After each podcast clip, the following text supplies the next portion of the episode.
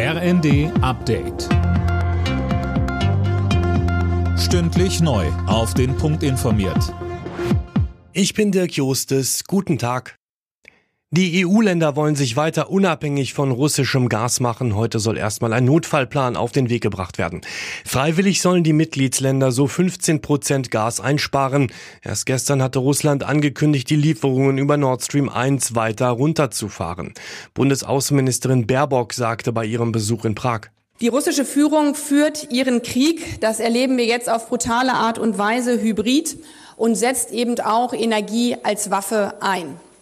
Deshalb ist es so wichtig, dass wir uns unabhängig machen von fossilen Lieferungen aus Russland.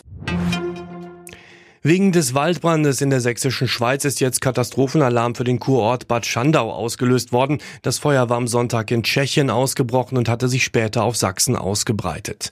Auch in Brandenburg kämpft die Feuerwehr gegen große Flächenbrände. In Deutschland wird weiter über die Corona-Isolationspflicht gestritten. Der Hausärzteverband hat sich jetzt nochmal dafür ausgesprochen, die aktuelle Regelung mit fünf Tagen Isolation beizubehalten. Die FDP setzt stattdessen auf Eigenverantwortung. Andrew Ullmann, Gesundheitsexperte der Liberalen, sagt im ZDF. Wenn man beispielsweise im Krankenhaus arbeitet und gerade mit den stark immungeschwächten Patienten tätig ist, dann sollte man sich sehr zurückhalten. Da sind auch entsprechende Krankenhaushygieneregeln vorhanden. Aber wenn man in einem Low-Risk-Bereich arbeitet, kann man auch arbeiten, wenn man keine Symptome hat, mit einer Maske beispielsweise. Das schützt auch andere vor potenziellen Infektionen.